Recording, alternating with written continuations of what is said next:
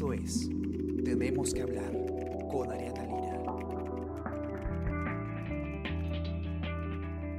Hola a todos, ¿qué tal? ¿Cómo están? Espero que muy bien. Yo soy Ariana Lira y hoy tenemos que hablar del Tribunal Constitucional porque no sé si ustedes habrán escuchado, pero eh, hay un, un, tema importante que es la ley, de, la ley que permite la devolución de los aportes de la ONP. Es un tema que además hemos hablado muchas veces en este en este podcast. Y, lo que ha ocurrido pues, es que el Congreso eh, aprobó esta norma y, el, gobierno de Francisco Sagasti, como ya lo había anunciado él hace poco en una entrevista, eh, ha presentado una demanda de inconstitucionalidad sobre esta ley ante el Tribunal Constitucional. Los motivos los hemos conversado muchas veces en este espacio, sobre todo con, con nuestros colegas de la sección de Economía. Eh, lo que ocurre es que con esta ley se pretende pues que el eh, digamos, a diferencia del sistema privado de pensiones de las AFP, donde cada uno tiene una cuenta individual, digamos, a donde se van los aportes, el sistema de la ONP es en realidad un sistema de reparto, ¿no? No existen cuentas individuales y por lo tanto no puede, digamos, devolverse algo que esté en una cuenta a, cada, aportante, sino que tiene que eh, sacarse eh, dinero de las arcas del Estado para eh, devolver la cantidad que han aportado ¿no? los, los aportantes. Eh, ¿Qué es lo que ocurre? Que el Congreso no puede tomar decisiones sobre el gasto del, del Estado, ¿no? no puede tener iniciativa de gasto y esto, por lo tanto, es, eh, un, puede ser una, podría ser una causal de inconstitucionalidad. y bueno, otros argumentos también, son varios argumentos los que, los que, los que llevan a, justamente a cuestionar esta, esta ley, ¿no? que si bien es bastante, digamos, eh, eh, puede tener intenciones eh, nobles, digamos, ahora estamos en un momento de, crisis económica bastante complicado en el que la gente necesita tener liquidez, lo que se necesita en realidad es una reforma del sistema de pensiones mucho más compleja y buscar, pues, darle liquidez a los apartantes de otra manera. Se había planteado en un principio bonos, eso ya es otro tema. La cuestión es que el gobierno de Sagasti se enfrenta con el Congreso por esta ley y la ha elevado al Tribunal Constitucional. Y Karen Barbosa, periodista de Política del Comercio, ha entrevistado al magistrado del Tribunal Constitucional, Carlos Ramos, justamente para saber cómo va a ser este proceso, ¿no? ¿Qué es lo que podemos esperar?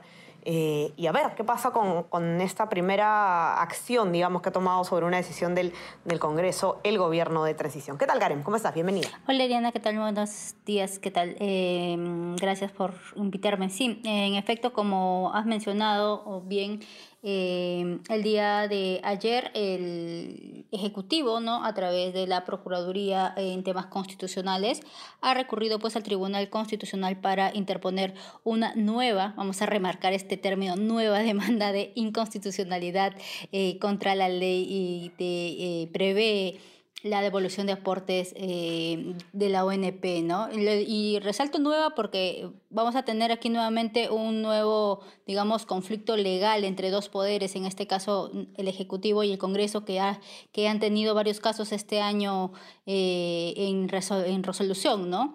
Eh, y bueno, ese se ha presentado nuevamente por esta ley que ha emitido el Congreso de la República y que este, para el Ejecutivo le parece un, digamos, un tema preocupante porque le generaría ya la, la, presidenta del Consejo de Ministros ha indicado que el gasto sería más o menos algo de ronda los 16 mil millones de soles del Estado, que es un, un, gasto tremendo que el país no se puede permitir en este momento, ¿no?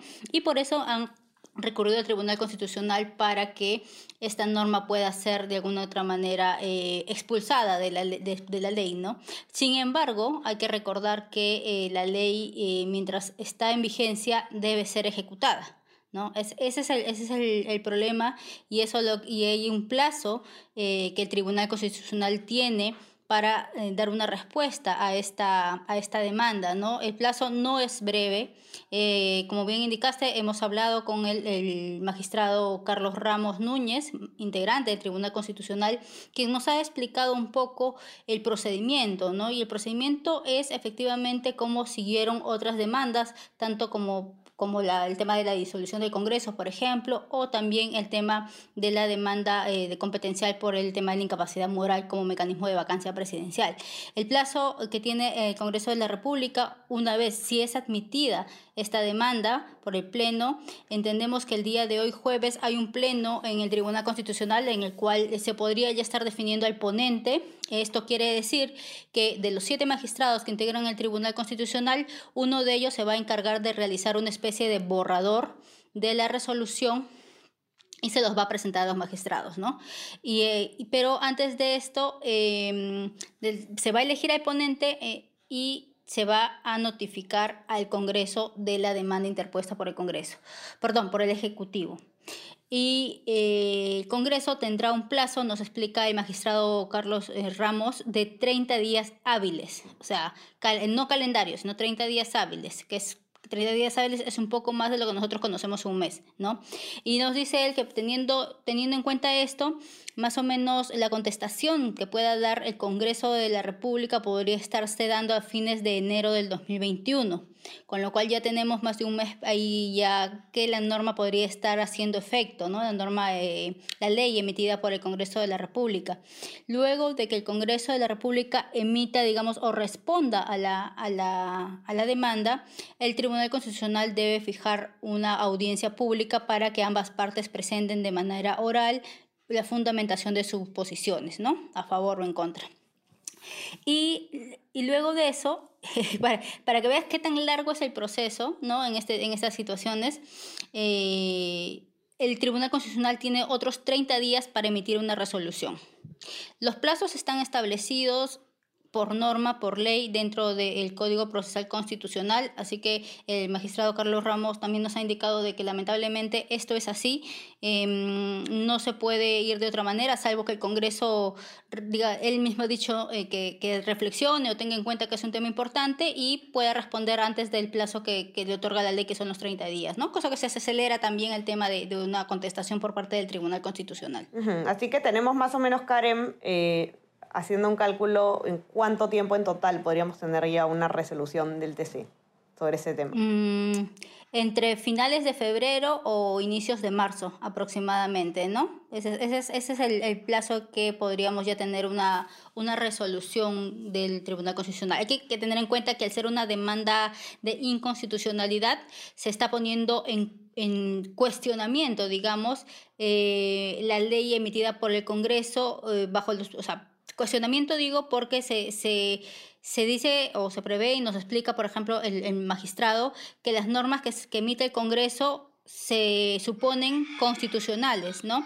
Entonces, eh, y se, y se tiene, y la norma indica que para declarar la inconstitucionalidad de estas tiene que ser cinco votos a favor de la, este, de la demanda, o sea, si se quiere declarar la inconstitucionalidad de siete, o sea, que tampoco no es un tema fácil, ¿no? O sea, uno podría decir la mitad más uno o, o, la mitad y la presidenta podría dirimir, no, pero en este caso se necesitan los cinco votos exactos, no, no, no puede haber menos de cinco votos, cinco, menos cinco votos claro, no la valla está alta. Uh -huh.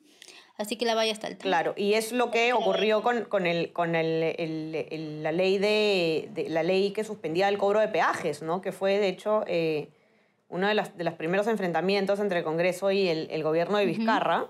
eh, el Congreso aprueba esta ley, ¿no? Y finalmente, el, eh, y bueno, y el, el, gobierno la lleva pues al TC y finalmente en agosto el TC eh, la declaró inconstitucional y fue pues así por, por un, unanimidad, que es entonces como tiene exacto, que ser, ¿no? Exacto, y, y, creo que eso es lo que esperan todos, ¿no? Porque no solamente, mm, digamos que especialistas, nosotros también hemos hablado con el expresidente del Tribunal Constitucional, el doctor Urbiola, eh, Oscar Urbiola, y él también afirma de que esta norma es eh, a todas luces inconstitucional y él considera que el fallo debería salir por unanimidad si es que los magistrados tienen esa visión eh, de no solamente del, tema de la gravedad que generaría al erario público, a, la estabilidad financiera del, país, sino también por el tema de una transgresión abierta a, la Constitución. ¿no? Bueno, estaremos atentos entonces a qué pasa con eh, el Tribunal Constitucional, con esta norma tan polémica, tantos meses discutiéndola. Eh, pero el, presidente Francisco Sagasti fue claro en una entrevista que hizo eh, que dio en, eh, a, los, a los dominicales. No sé si se acuerdan que, que, que uh -huh. conversó con las conductoras uh -huh. de los cuatro dominicales y él dijo claramente, ¿no? Nosotros vamos a ir al TC si es que el Congreso aprueba esta norma por existencia y así ha ocurrido. Vamos a ver entonces qué es lo que determina finalmente el TC en ese sentido. Y ya saben que si quieren poder leer la entrevista completa de, de Karen al magistrado Ramos, pueden encontrarla en nuestra versión impresa y en nuestra web elcomercio.p y también todo el resto de novedades que necesitan eh, enterarse para poder estar informados. Eh, ya saben también que se pueden suscribir a nuestras plataformas. Estamos en Spotify, Spreaker, SoundCloud y Apple Podcast.